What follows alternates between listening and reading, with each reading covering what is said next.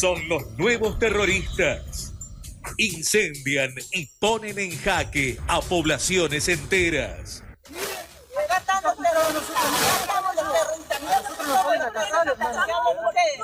Reclaman la mitad de la Argentina con la complicidad de un gobierno que no se inmuta. Esa gente no es mapuche, no pertenecen a una comunidad registrada. Esta noche en PPT, Indios al ataque. Bueno, estamos ante las puertas también de, la militarización, eh, del discurso de terrorismo sin, sin investigar, sin las pruebas, sin encontrar a los responsables entramos en el camino del terrorismo de Estado, ¿no? Porque ahí ya las garantías constitucionales empiezan a, para un sector de la sociedad no tener ningún tipo de vigencia. Y eso es peligroso en democracia. Así que nosotros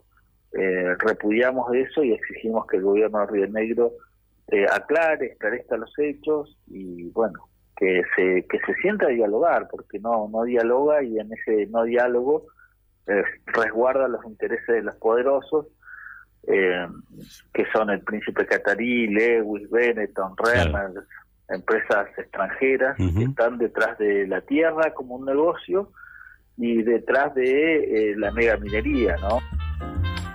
Sin dudas, el único tema así bien relevante, bien importante de la semana que nos faltaba tocar es este. Ya está conectado Sebastián César, Espacio Chico Méndez. ¿Cómo anda, Seba? Hola, ahora sí.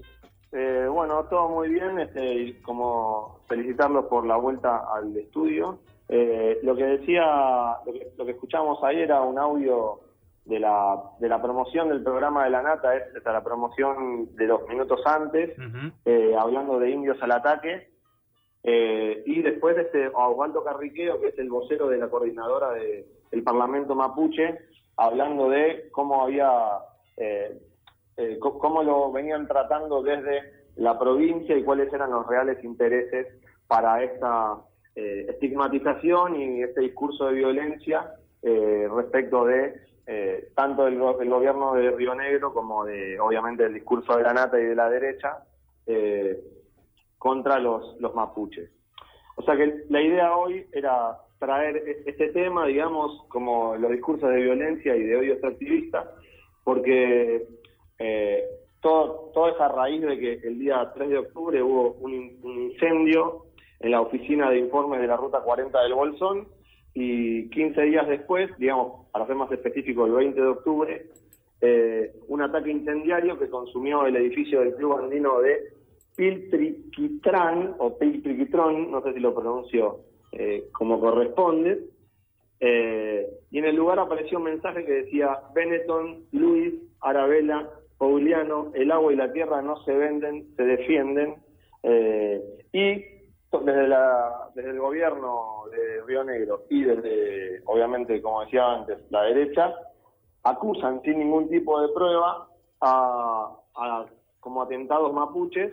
y los ponen como que son eh, terroristas, digamos, como eh, porque eso después va a habilitar, obviamente, la represión.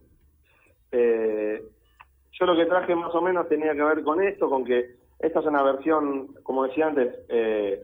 racista y estigmatizante, pero eh, lo que decía también es que el trasfondo de todo esto es eh, la, movida del extractivismo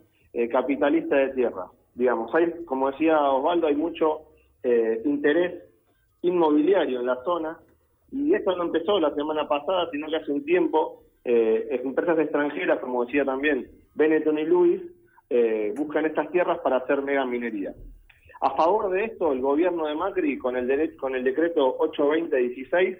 modificó el régimen de tierras rurales para facilitar la transacción a, extranjeros y se eliminaron los artículos de la normativa que fijaban en mil hectáreas el límite en que un extranjero podía poseer en el país. O sea, como que le facilitan para que compre eh, muchas tierras para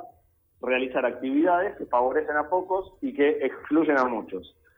La columna del mes pasado hablamos de extractivismo urbano y bueno, este es un tipo de extractivismo, o sea, donde como dije antes, eh, los recursos se apropian en los recursos naturales, o están mal definidos los recursos naturales, pero la tierra se dan en grandes cantidades de extensiones eh, y lo que hacen es utilizarla tanto para mega minería en algunos casos o en otros casos plantaciones como la soja, que lo que hacen es destruir toda la tierra, extraer los minerales y que además eh, tienen un discurso de progreso, pero que eso favorece eh, solamente a los dueños del capital y, como dije antes, excluyen a, al resto al resto de la sociedad. No solo lo excluyen eh, porque no puedes acceder, sino porque, como decíamos también con el tema de los humedales, cuando el agua no es absorbida por la tierra, va a parar a lugares, a, a casas de gente muchísimo más humilde y con muchísimo menos recursos, entre otras cosas. Eh, por último, entonces lo que decía es